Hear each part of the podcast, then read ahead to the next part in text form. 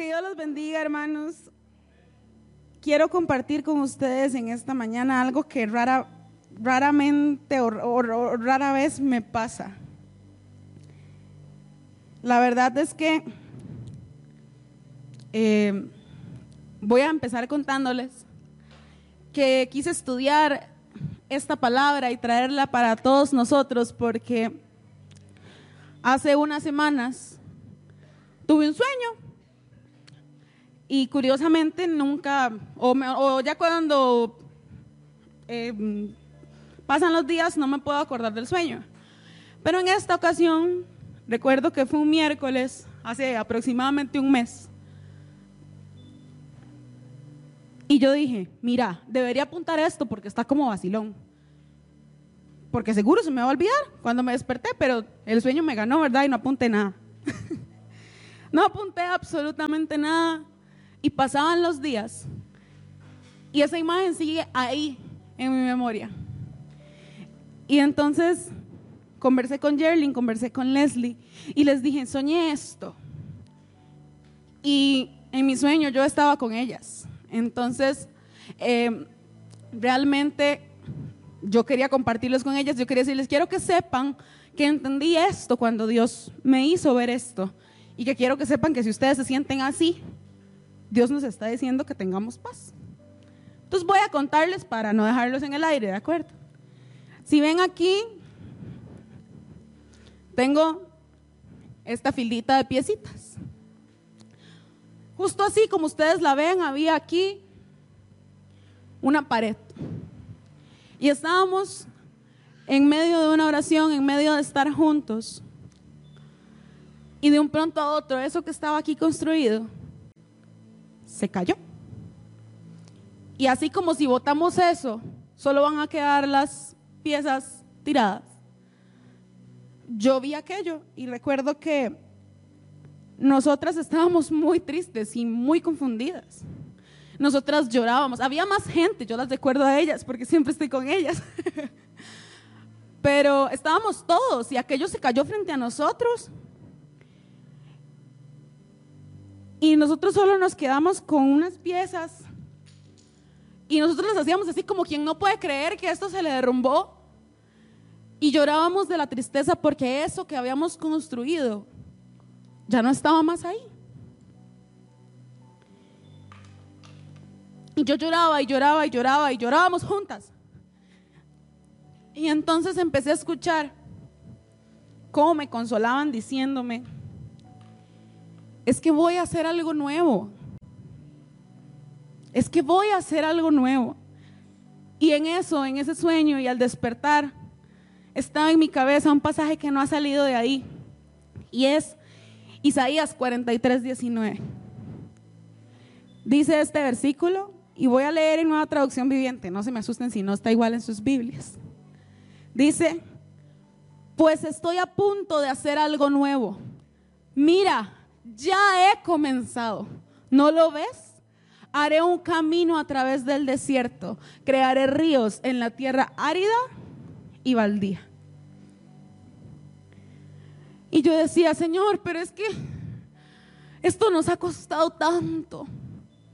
Señor, esto es el trabajo de años, esto es el cuidado de años, para que nada más deje de ser. Y él me decía, voy a hacer algo nuevo, voy a hacer algo nuevo, voy a hacer algo nuevo. Ya comencé a hacer algo nuevo. Y donde hay tierra árida y baldía y desierto, donde los, sus ojos lo único que ven es un proceso que no les gusta, ahí yo voy a hacer. Así que quiero contarles en detalle qué es lo que estaba pasando en esta historia de la Biblia y qué es lo que el Señor me ha dicho que quiere hacer con nosotros Jerlyn nos explicaba el, el jueves, no vino una voz y me habló y me dijo, esto es lo que vamos a hacer. Pero ese fuego, ese palpitar más fuerte, fue lo que sintió mi corazón. Y yo espero y oro al Espíritu Santo que pueda darnos el discernimiento para que usted también lo sienta en esta mañana, porque esto es muy hermoso. Dice Isaías 43, en el verso 1. Pero ahora Oh Jacob, escucha al Señor quien te creó. Oh Israel, el que te formó, dice, no tengas miedo porque he pagado tu rescate, te he llamado por tu nombre, eres mío. Cuando pases por aguas profundas, yo estaré contigo. Cuando pases por ríos de dificultad, no te ahogarás. Cuando pases por el fuego de la opresión, no te quemarás. Las llamas no te consumirán. Pues yo soy el Señor, tu Dios, el Santo de Israel, tu Salvador. Yo di a Egipto como rescate por tu libertad. En tu lugar di a Etiopía y a Seba. Entregué a otros a cambio de ti. Cambié la vida de ellos por la tuya, porque eres muy precioso para mí. Recibe, recibes honra y yo te amo. No tengas miedo porque yo estoy contigo. Te reuniré a ti y a tus hijos del oriente y del occidente. Les diré al norte y al sur, traigan a mis hijos e hijas de regreso a Israel desde los rincones más lejanos de la tierra. ¿Sabe? Del 1 al 5, el Señor les está diciendo a ellos que Él es el Salvador. Les dice que no tengan miedo y que recuerden las cosas que Él ha hecho. Y yo a usted le digo hoy exactamente lo mismo. El Señor es nuestro Salvador. No tenemos de qué tener miedo si recordamos las cosas que Él ha hecho con nosotros. Dice luego en el verso 6 y el 7. 7. Traigan a todo el que me reconoce como su Dios, porque yo los he creado para mi gloria. Fui yo quien los formé. Saquen a la gente que tiene ojos pero está ciega, que tiene oídos pero está sorda. Reúnan a las naciones, convoquen a los pueblos del mundo. ¿Cuál de sus ídolos acaso predijo cosas semejantes? ¿Cuál de ellos puede predecir lo que sucederá mañana? ¿Dónde están los testigos de tales predicciones? ¿Quién puede comprobar que han dicho la verdad? Y sabe, a mis amados evangelistas les quiero decir en esta mañana, dice el Señor, que del norte y del sur Él va a traer a sus hijos, que del norte y del sur Él los va a traer a los, a los que Él ha escogido, porque Él fue quien los formó. Y eso es parte de lo que vamos a ver, cómo vienen del norte, del sur, del este y del occidente, los hijos que Él formó y seleccionó para este lugar. Luego dice en el verso 10, pero tú eres mi testigo, Israel, dice el Señor. Tú eres mi siervo, tú has, sido escogido para conocerme, para creer en mí y comprender que solo yo soy Dios. No hay otro Dios, nunca lo hubo y nunca lo habrá. Yo, sí, yo soy el Señor y no hay otro Salvador. 12. Primero predije tu rescate y después te salvé y lo proclamé ante el mundo. Ningún Dios extranjero jamás lo ha hecho. Tú, Israel, eres testigo de que yo soy el único Dios, dice el Señor. Y el 13 dice, desde la eternidad y hasta la eternidad, yo soy Dios. No hay quien pueda arrebatar a nadie de mi mano. Nadie puede deshacer lo que he hecho. Y sabe, Dios les está diciendo ahí al pueblo de Israel, que recuerden las maravillas que Él ha hecho y que Él los llamó escogidos y que por eso los sacó de Egipto. Pero le dice algo muy importante, que es lo que el Señor me hizo entender a mí, que es que nadie puede deshacer lo que Él ha hecho. Lo que Él ha hecho, lo que Él pone, nadie lo puede deshacer. Y si continuamos, vamos llegando a la parte que yo quiero que usted entienda de los versos 14 al 21, Dios le dice al pueblo de Israel que le va a dar la victoria nuevamente. Sabe, ya no sobre Egipto, sino una nueva victoria. Y nosotros estamos aquí hoy conmigo queriendo decirles que el Señor viene a darnos una nueva victoria, que no se compara a la victoria que nos dio hace muchos años, que no se compara a lo que hemos visto, pero que tenemos que tener cuidado para poder ver esa promesa. Y dice, en el verso 14 en adelante, tu redentor, el santo de Israel, por tu bien enviaré un ejército contra Babilonia y obligaré a los babilonios a huir en esos barcos de los que están tan orgullosos. Yo soy el Señor, tu santo, el creador y rey de Israel. Yo soy el Señor que abrió un camino a través de las aguas e hizo una senda seca a través del mar. Yo llamé al poderoso ejército de Egipto con todos sus carros de guerra y sus caballos. Los sumergí debajo de las olas y se ahogaron. Su vida se apagó como mecha humeante. Pero olvida todo eso. No es nada comparado con lo que voy a hacer. 19 pues estoy a punto de hacer algo nuevo. Mira, ya he comenzado, ¿no lo ves? Haré un camino a través del desierto, crearé ríos en la tierra árida y baldía. 20. Los animales salvajes de los campos me darán las gracias y también los chacales y los búhos por darles agua en el desierto. Sí, haré ríos en la tierra árida y baldía para que mi pueblo escogido pueda refrescarse. Yo hice a Israel para mí mismo y algún día me honrará delante del mundo entero. Y nosotros no somos el pueblo de Israel. Pero en esta mañana Dios me dice que esta iglesia necesita saber que somos escogidos, que nosotros somos los amados y que un día incluso los animales, lo que está fuera de este lugar, le va a dar gracias y lo va a honrar porque Él para eso nos formó y lo honrarán delante del mundo entero. ¿Sabe? Lo que Dios le está diciendo aquí al pueblo de Israel es que Él hizo todo eso. Nosotros todas las Semanas Santas recordamos lo que Dios hizo con el pueblo de Israel porque fue tan grande y tan maravilloso. Es que yo no sé quién se puede imaginar una columna de fuego que esté ahí o el mar que se abra en dos. Es que es impresionante. O sea, no es algo que pase todos los días y por eso lo recordamos. Pero yo no sé si usted puede entender lo que el Señor nos ha venido hablando, no solo hoy, sino estos días atrás. Jesús tenía la forma de exhortarnos a decir que el que tenga oídos, que oiga. Y yo hoy le digo a usted, abra los oídos de su espíritu para que si usted tiene oídos pueda escuchar lo que el Señor quiere decirnos, no yo. Porque sabe, Jerling nos ha estado enseñando en varios cultos, domingos y jueves. Si usted no ha venido, búsquelos porque en el WhatsApp están, no se los tiene que perder, de verdad, búsquelos. Si usted no ha podido venir, tiene que ir y estudiar esas cosas porque Jerling nos ha hablado de los enemigos del cristiano, del cansancio, de la religiosidad, de la parálisis, nos ha hablado de la falta de conocimiento y, y, cómo la falta de conocimiento es desechar a nuestra conveniencia. Cómo nos dejamos alejar de Dios y nos confundimos. Saben, Johan vino aquí un jueves de estos y nos dijo, cuidado, examínense si están dejando el primer amor, cuidado alerta, pueblo, es que hay cosas que tenemos que ver si nos estamos alejando de la base, del fundamento, de lo que es verdaderamente importante.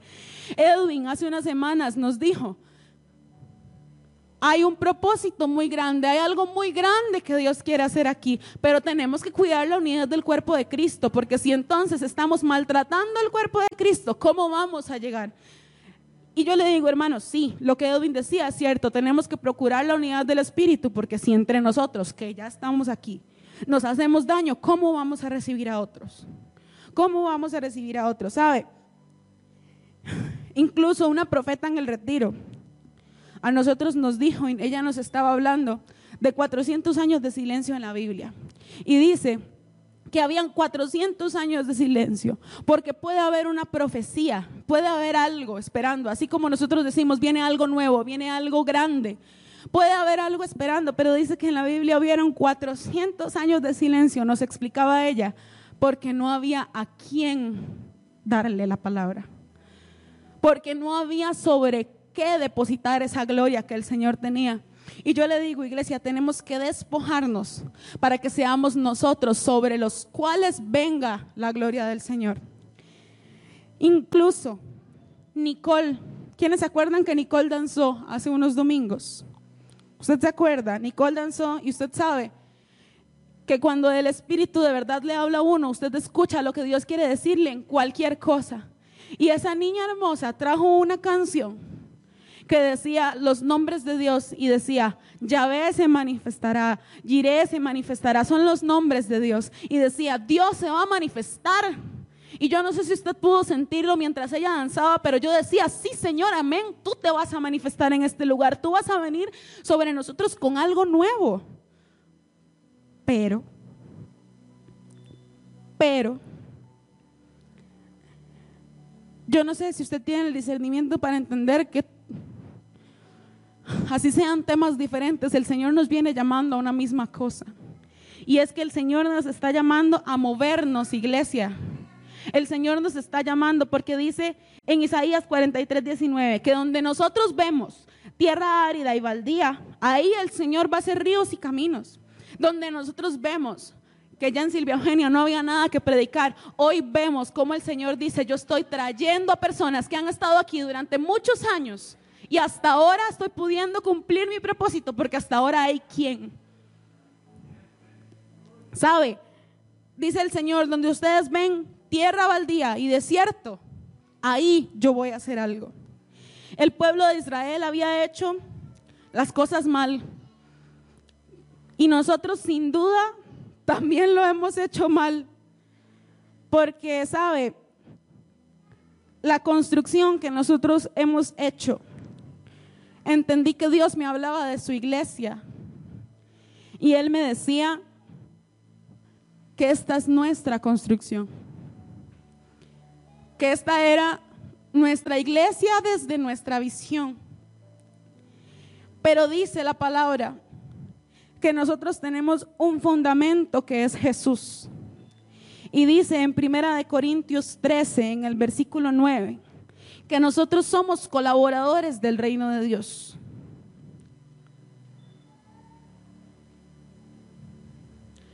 Dice porque en parte conocemos y en parte profetizamos. Vamos a ver si es la primera.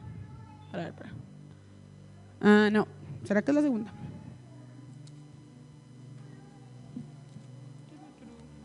Puede que me haya equivocado. Yo y no Harrison.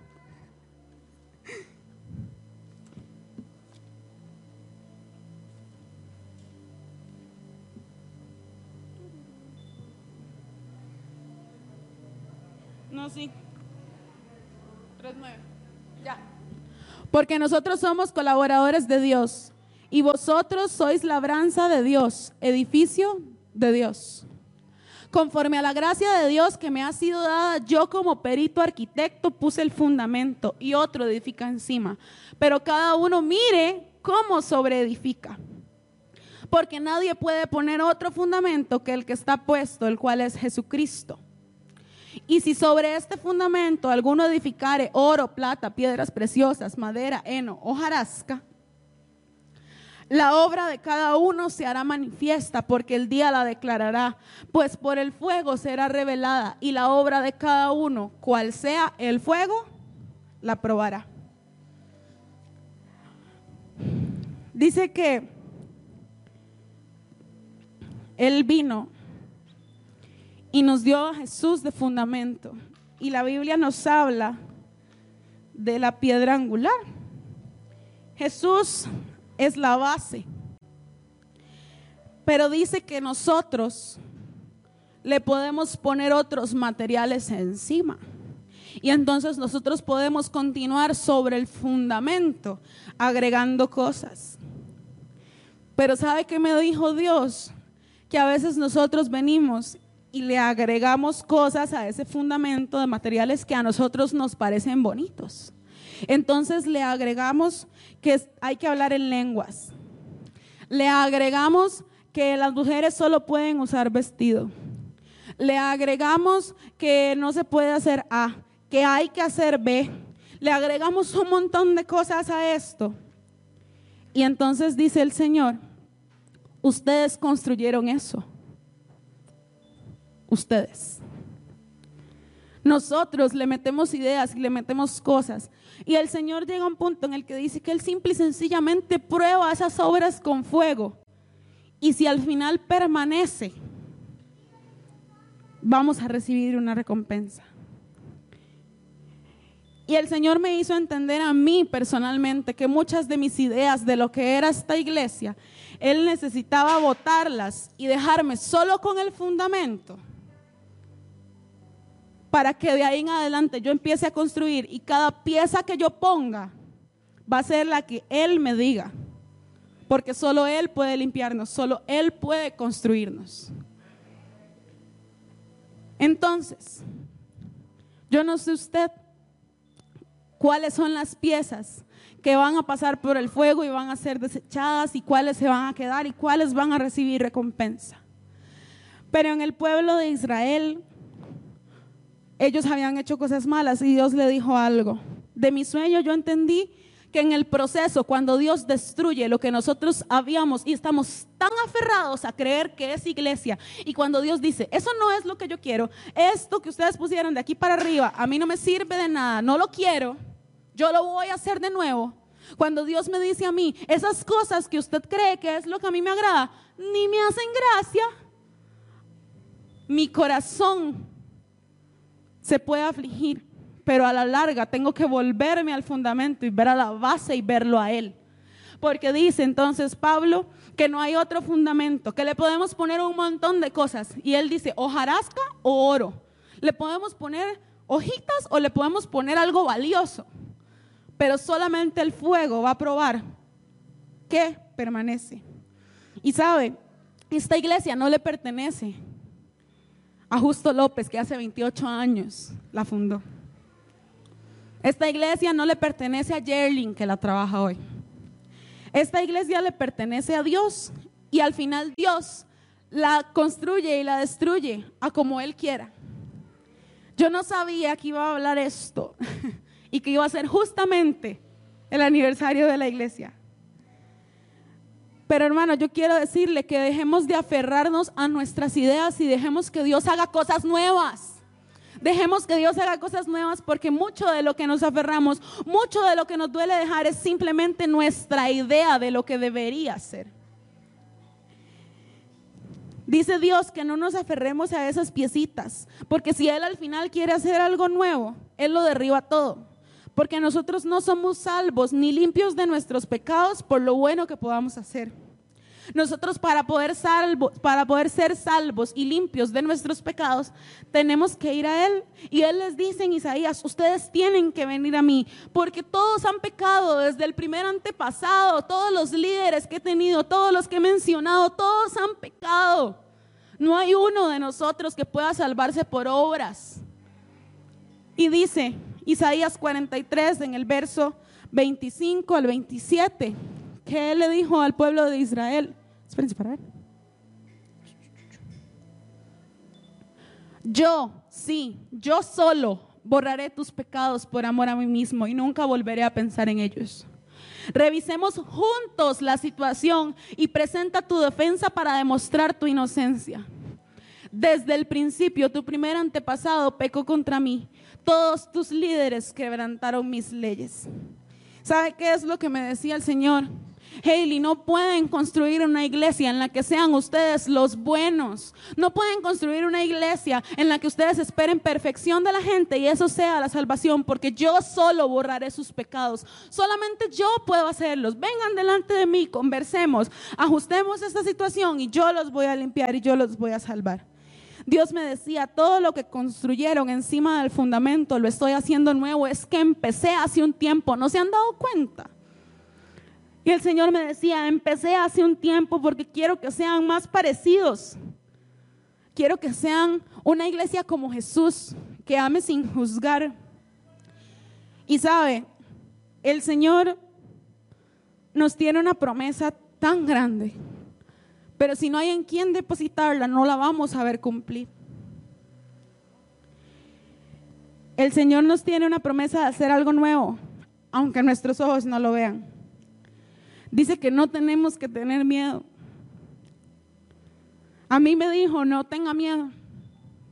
Entonces yo hoy no tengo miedo de decirle que se despoje de sus ideas, de todo lo que le impida a usted ver el fundamento, de todo lo que entre su visión y Jesús, donde está allá abajo escondido y sepultado entre un montón de piecitas, sáqueselo de la cabeza, sáqueselo de la mente y sáqueselo del corazón. Porque dice que el Señor, donde nosotros no vemos, en lo seco y en lo árido, el Señor va a ser su iglesia.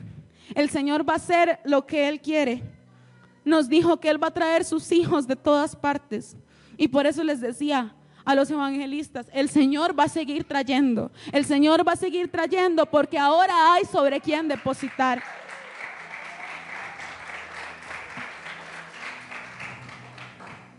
Y sabe, y a nosotros, sus elegidos, para usted y para mí, nosotros que ya estamos aquí, el Señor quiere decirnos lo que dice en Isaías 44, el verso desde el 1, Harry.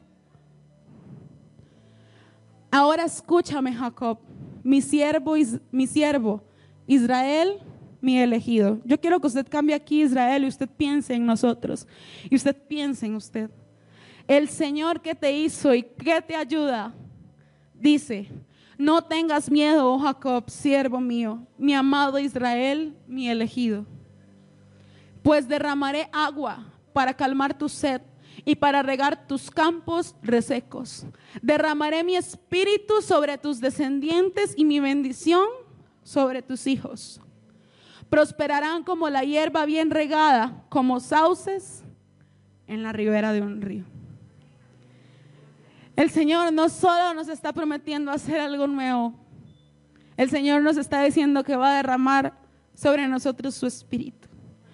Y sabe, nosotros somos una iglesia muy privilegiada que tiene al Espíritu Santo al alcance de sentirlo con tan solo darle libertad nosotros tenemos la promesa de que Él se va a derramar sobre nosotros y que Él nos va a prosperar y que nos va a dar bendición para nosotros y para los que vengan después de nosotros, para nosotros y para nuestros hijos. Así que yo solamente necesito que ustedes entiendan esta mañana que el Señor quiere hacer algo nuevo. Y que cuando usted empiece a ver, porque Él ya comenzó, las cosas que van a empezar a cambiar, las cosas que van a empezar a suceder, Solamente piense que no es lo que nosotros le agregamos al fundamento.